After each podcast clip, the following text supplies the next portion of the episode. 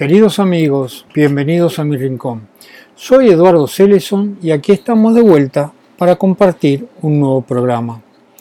Hoy quiero hablarles sobre el taoísmo. Pongámonos en clima para comenzar.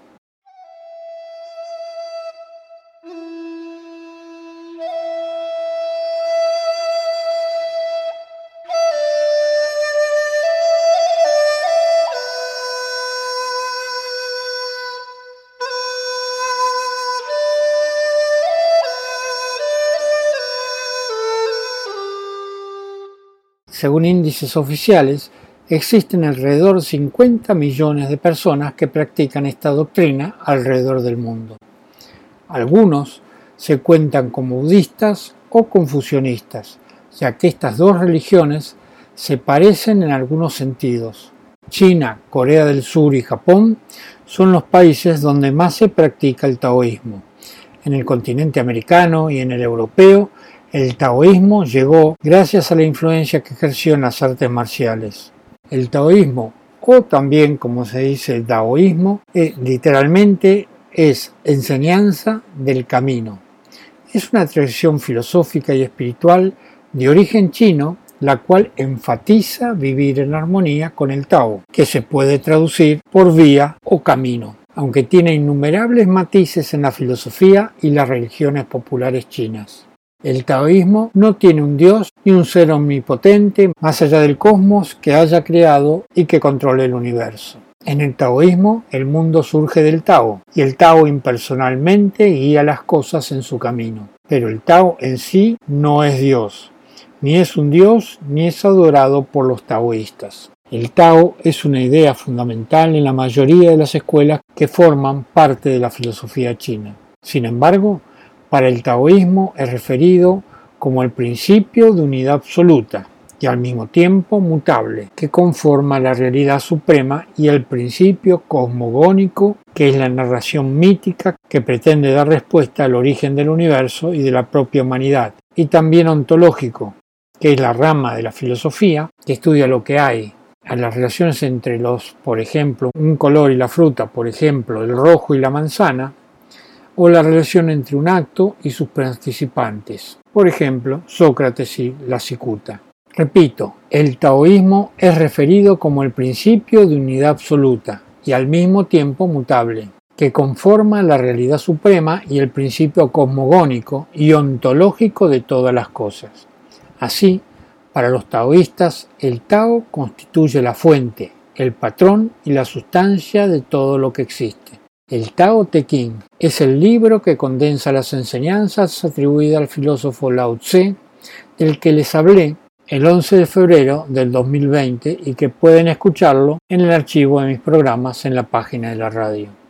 No se conoce la fecha exacta en la que fue redactado y fue escrito una forma de dar instrucciones a los gobernantes. Se pasa en el equilibrio, la armonía y la comunión con el fluir natural de las cosas es un camino de autoconocimiento del ser humano y lo acerca a la sabiduría y a la plenitud espiritual. Y aunque la existencia histórica de tal personalidad aún se debate, el libro es considerado como clave para la tradición taoísta, junto con el Zhuangzi, que es un texto chino antiguo del 221 de la era común la cual contiene historias y anécdotas que ejemplifican la naturaleza despreocupada del sabio ideal taoísta, nombrado por su autor tradicional, Maestro Zhuang. Estos dos se consideran los textos claves de la tradición.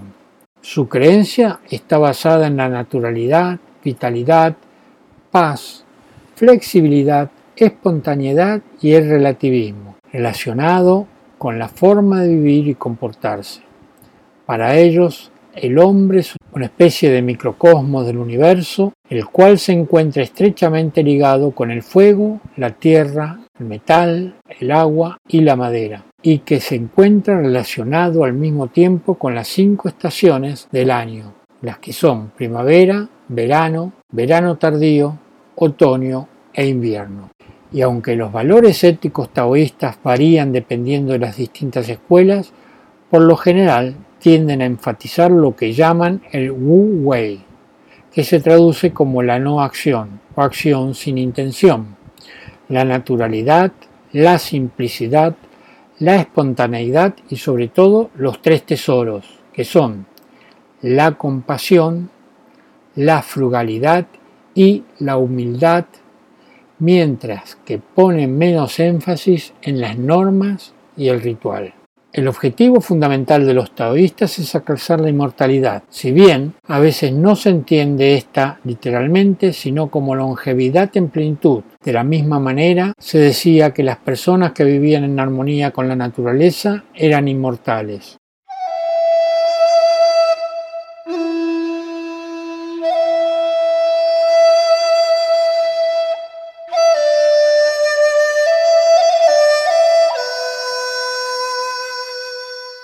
Lao Tse fue deificado como dios taoísta, un inmortal, encabezando un enorme panteón de héroes folclóricos, generales famosos y sabios, todos los cuales alcanzaron la inmortalidad. Sin embargo, la antigua forma del taoísmo era la de una corriente filosófica y no una religión, por lo que los antiguos pensadores interpretaban por inmortalidad el hecho de autosuperación del propio ser en comunidad con el entorno, lo que implica buscar la superación y el progreso personal y colectivo, de acuerdo con la mutación constante que enseña el taoísmo. Por otra parte, el logro de la inmortalidad a través de la alquimia externa, que denominan Waidan, y la alquimia interna, Neidan, históricamente fue un objetivo importante para muchos taoístas. Las primeras formas del taoísmo se desarrollaron en el siglo IV a.C., influenciadas por las teorías cosmológicas de la escuela de naturalistas y el I Ching, del que les contaré en otros programas. Como adelanto les diré que la escuela de naturalistas fue una escuela filosófica que sintetizó los conceptos del yin yang y los cinco elementos, una forma de clasificar los fenómenos naturales y sus interrelaciones según la filosofía china tradicional. Una traducción más exacta sería cinco fases o cinco movimientos, que es una forma de clasificar los fenómenos naturales y sus interrelaciones, para no perder el carácter dinámico y de transformación que tiene en chino. Esta teoría se aplica a campos tan dispares como la música, la medicina china tradicional, la estrategia militar, las artes marciales o el feng shui. Los cinco elementos son madera, fuego, tierra, metal y agua. La teoría describe los ciclos de generación, llamados Shen, y de dominación, llamado Ke, entre ellos. Según el ciclo de generación, también llamado ciclo de creación, la madera alimenta el fuego, el fuego con sus cenizas produce tierra, la tierra alberga los minerales, los minerales alimentan el agua, el agua da la vida a la madera. Según el ciclo de dominación, también llamado estrella de la destrucción, la madera se nutre de la tierra, la tierra retiene el agua, el agua apaga el fuego, el fuego funde el metal, el metal corta la madera.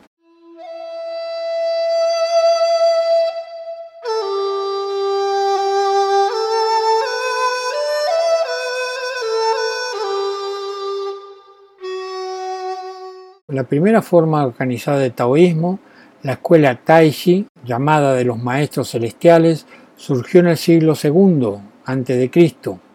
Xuanzue, aprendizaje profundo, también neotaoísmo, fue un importante movimiento filosófico influenciado por el confucianismo y que se centró en la interpretación del I Ching y el Tao Te Ching y el Xuanzi y que floreció durante los siglos III a VI después de Cristo.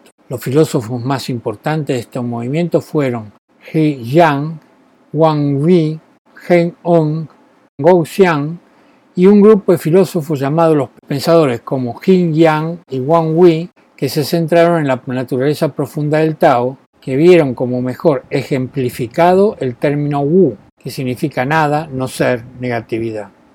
Otras escuelas alcanzaron prominencia a lo largo de la historia de China, como la escuela Shanging durante la dinastía Tang, que estaba entre el 618 y el 907, la escuela Lingbao durante la dinastía Song del 960 a 1279 y la escuela Shen que se desarrolló durante los siglos XIII y XIV y durante la dinastía Yuan. Posteriormente el taoísmo se mezcló con elementos del confucianismo, el budismo y la religión tradicional china. La forma concreta de religión taoísta que fue llevada a Taiwán en el siglo XVII es típica de esta tradición.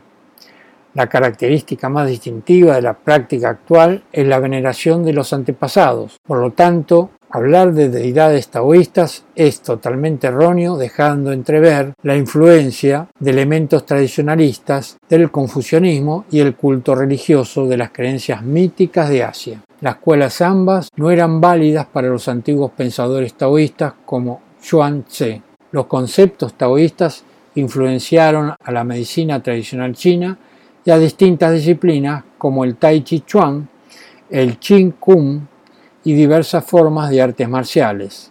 Las tradiciones taoístas posteriores también fueron influenciadas por el budismo chino.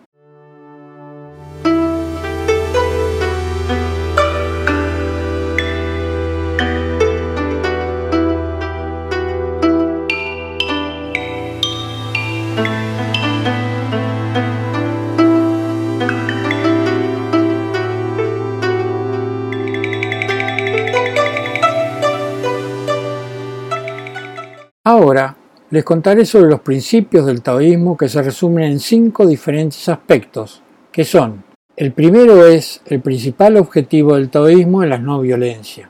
El segundo, el método siempre será la serenidad y armonía. El tercero, se respeta y se cuida la gran naturaleza. El cuarto, desarrollo interior y espiritual del hombre. Y el quinto, el desarrollo de una existencia con vitalidad. El símbolo que se utiliza es el yin y el yang, que representan la dualidad de la filosofía, atribuyendo todo lo que existe en el universo. Se fundamenta en dos fuerzas opuestas que se complementan entre sí y que pueden ser encontradas en todo lo que nos rodea. El yin es la parte femenina, la tierra, la pasividad y la absorción, mientras que el yang es el principio masculino que representa la luz, el cielo y la actividad. Como sistema religioso, el taoísmo incorpora ideas de la escuela naturalista o escuela yin-yang. Estos son algunos de sus fundamentos más representativos. El primer fundamento está basado en la existencia de tres fuerzas, una fuerza activa, yang, una fuerza pasiva, yin, y una tercera fuerza que contiene las otras dos llamada tao. El segundo fundamento, el Tao es la fuente de la que emana todo lo que existe, pero aún así no puede ser alcanzado por el pensamiento humano. De allí que una de las sentencias principales del Tao Te Ching afirme, el Tao que puede ser denominado Tao no es el verdadero Tao. El Tao no tiene espacio ni tiempo. Es la fuente del orden natural que explica por sí mismo el comportamiento de las cosas de allí que el taoísmo proponga un entendimiento e integración del hombre con el fluir de la naturaleza. Para recorrer el camino del Tao se necesita una preparación espiritual que involucra la práctica del silencio y la quietud. Solo en un estado total de relajación es posible contemplar el alma. El Tao cree en la inmortalidad y quienes siguen ese camino pueden llegar a convertirse en ángeles aplica el principio de la no acción que establece que no debemos intentar controlar o interferir con el orden natural de las cosas. De lo contrario, nos desconectamos del Tao. Todo tiene un fluir natural, por lo que se debe evitar aquello que se sienta forzado o alejado de las pasiones genuinas. Si observamos el taoísmo como sistema filosófico, vemos que exalta los valores como la compasión, bondad, piedad, sacrificio, honestidad, equidad, enseñanza, análisis introspección, armonía con la naturaleza, abnegación y magnanimidad. Carece de un dogma al cual se deba seguir.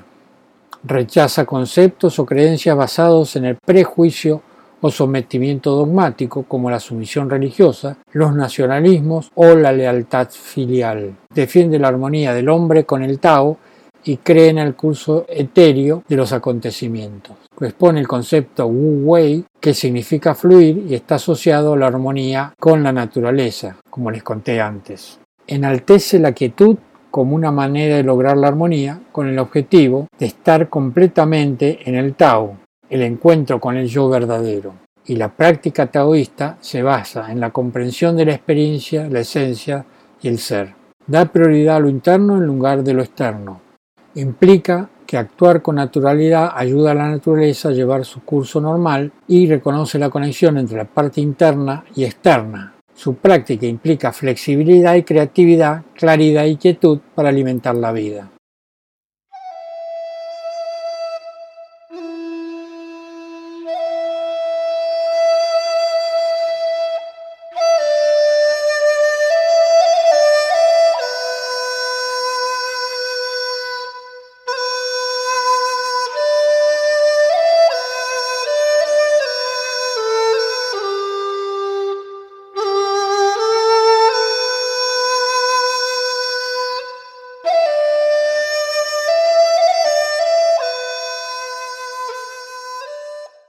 El taoísmo establece la existencia de dos fuerzas, una pasiva y otra activa, yin y yang. Aparentemente se oponen, aunque en realidad se complementan simultáneamente entre sí, es decir, que son interdependientes de manera absoluta y funcionan como una unidad. Son el yin, fuerza pasiva, sutil, femenina, húmeda, y el yang, fuerza activa, concreta, masculina y seca. Representan el dinamismo de la naturaleza el origen de todas las cosas manifiestas o existentes, no se debe confundir con la dualidad de extremos opuestos e irreconciliables como bien versus mal.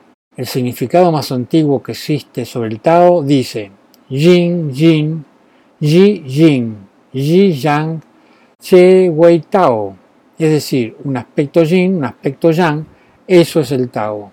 Puede ejemplificarse esta concepción a partir del significado de las palabras. Literalmente Yang significa la ladera luminosa, soleada de la montaña, y el Yin, la ladera oscura, sombría de la montaña. Entiéndase la idea de montaña como símbolo de unidad. Así, aunque representan dos fuerzas aparentemente opuestas, forman parte de una única naturaleza. La igualdad entre estas dos fuerzas entraña la igualdad de sus manifestaciones consideradas en abstracto. Por ello, el taoísta no considera superior la vida a la muerte, no otorga supremacía a la construcción sobre la destrucción, ni al placer sobre el sufrimiento, ni a lo positivo sobre lo negativo, ni a la afirmación sobre la negación. Las cosas cotidianas e insignificantes tienen un significado mucho más profundo del que nosotros le damos. Por otro lado, el Tao no puede definirse como una fuerza conciliadora, aunque efectivamente esa es una de sus expresiones. El Tao, por naturaleza, es indefinible, indescriptible e inalcanzable por el pensamiento humano. Es lo primero que el Tao Te Ching enseña. Hay una sentencia famosa que dice, y que la comenté antes, pero la voy a ampliar. El Tao que puede ser nombrado no es el Tao eterno. El nombre que puede ser pronunciado no es el nombre eterno. De manera que, aunque el Tao es trascendente, eterno, inconmensurable e indescriptible, antecede a la multiplicidad, lo contiene y lo sustenta.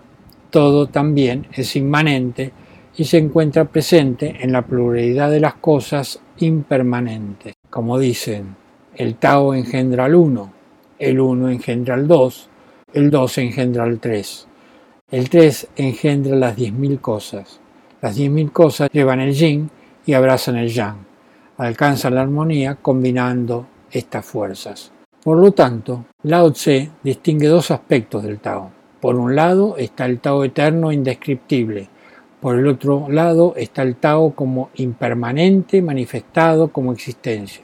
Del Tao eterno no se puede hablar, ya que su naturaleza es incognoscible y trasciende la capacidad de comprensión humana. Pero del Tao como manifestación o existencia sí se puede hablar y es desde allí que se construye el taoísmo filosófico. Sin embargo, ambos aspectos del Tao son inherentemente inseparables, son una misma realidad.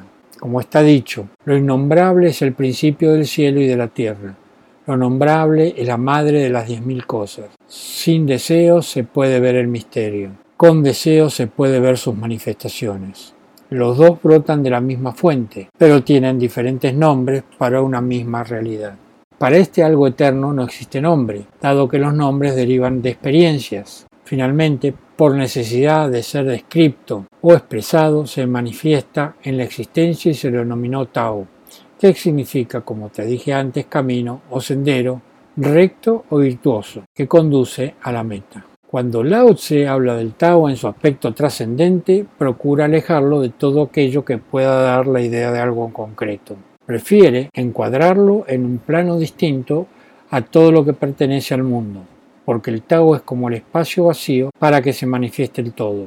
Existía antes del cielo y de la tierra, dice, y efectivamente no es posible decir de dónde proviene. Es madre de la creación y fuente de todos los seres. Como se afirma, algo formado confusa y misteriosamente, nacido antes que el cielo y la tierra, en el silencio y en el vacío, solo inmutable, siempre presente y en movimiento. Quizás sea la madre de las diez mil cosas. No sé su nombre, llámalo Tao. A falta de una mejor palabra, lo llamo grande. El Tao tampoco es temporal o limitado. Al intentar observarlo no se lo ve, no se lo oye ni se lo siente. Es la fuente primaria cósmica de la que proviene la creación. Es el principio de todos, la raíz del cielo y de la tierra, la madre de todas las cosas. Pero si intentamos definirlo, mirarlo u oírlo, no sería posible. El Tao regresa al no ser, ahí donde es insondable, inalcanzable y eterno. Todas las cosas bajo el cielo gozan de lo que es, lo que es surge de lo que no es y retorna al no ser, con el que nunca deja de estar ligado. El Tao del no ser es la fuerza que hay en el mundo de los fenómenos, la función, el efecto de todo lo que es se basa en el no ser. El mundo de los seres puede ser nombrado con el nombre de no ser y el mundo de los fenómenos con el nombre de ser. Las diferencias recaen en los nombres, pues el nombre de uno es ser y el otro no ser. Pero, aunque los nombres son distintos, se trata de un solo hecho, el misterio desde cuyas profundidades surgen todos los prodigios.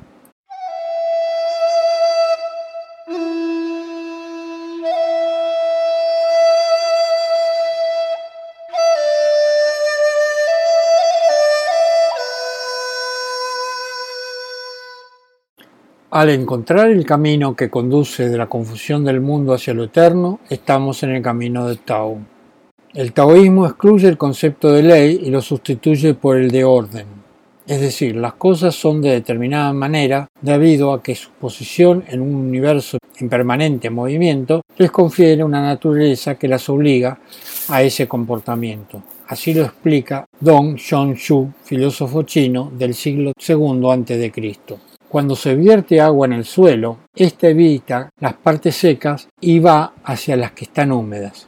Si dos troncos se colocan en el fuego, éste evita el mojado y enciende el seco. Todas las cosas rechazan lo que es distinto y siguen lo que es igual. Del mismo modo, las cosas hermosas llaman a otras cosas en la clase de las hermosas. Las repulsivas llaman a otras en la clase de las repulsivas. Esto proviene del modo complementario en que se corresponden las cosas de la misma clase. Las cosas se llaman unas a otras, lo igual con lo igual, un dragón trayendo lluvia, un abanico apartando el calor, el sitio donde ha estado un ejército llenándose de zarzas. Las cosas hermosas o repulsivas tienen todas un origen. Si se cree que construyen el destino es porque nadie conoce dónde está su origen. No hay ningún suceso que no dependa para su inicio de algo anterior, a lo que responde porque pertenecen a la misma categoría y por eso se mueve.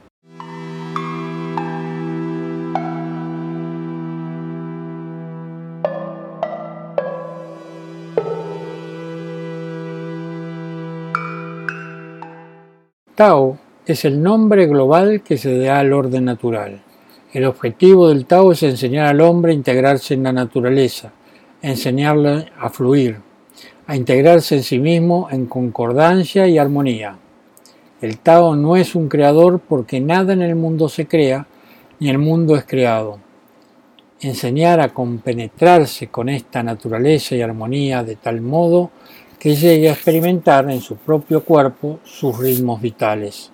Sintonizándose el cuerpo humano mediante una serie de ejercicios con estos ritmos, ganando así en serenidad mental y energía física. A principios del siglo IV a.C., los filósofos chinos escribían sobre el yin y el yang en términos relacionados con la naturaleza. Observando de la perspectiva del Tao, se ve como todas las cosas se elevan, se vuelven grandes y luego retornan a su raíz. Vivir y morir es simplemente entrar y salir. Las fuerzas de la mente no tienen poder sobre quien sigue el Tao. El camino del no ser lleva a la quietud y la observación y conduce de lo múltiple al uno. Para poder recorrer ese camino hace falta preparación interna, mediante la práctica espiritual, la perseverancia, el reconocimiento y el silencio, se llega a un estado de relajación, que debe ser tan sereno que posibilita la contemplación del ser interior, el alma. Y así se logra ver lo invisible, escuchar lo inaudible, sentir lo inalcanzable.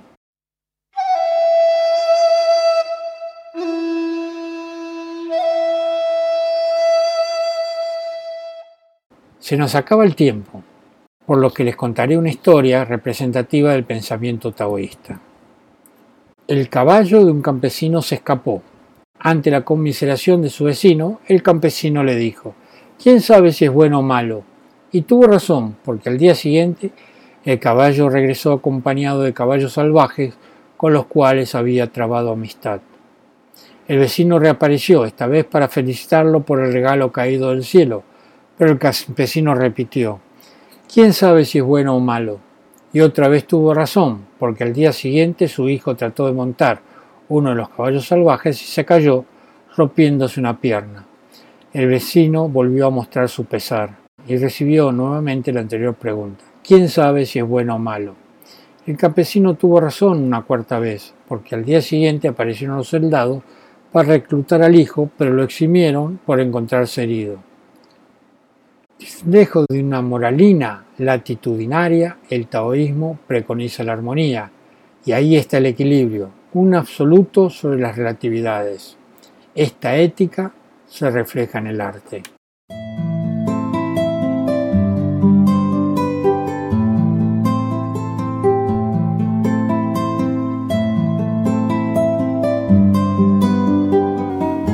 Hemos llegado al final de este programa. Espero les haya gustado. Los programas anteriores los pueden escuchar en el archivo de mis programas en la página de la radio. Allí encontrarán la lista de lo tratado en cada programa. Si quieren hacerme algún comentario, escríbanme a cursoescueladevida.com. Los espero la próxima semana para compartir juntos un nuevo programa.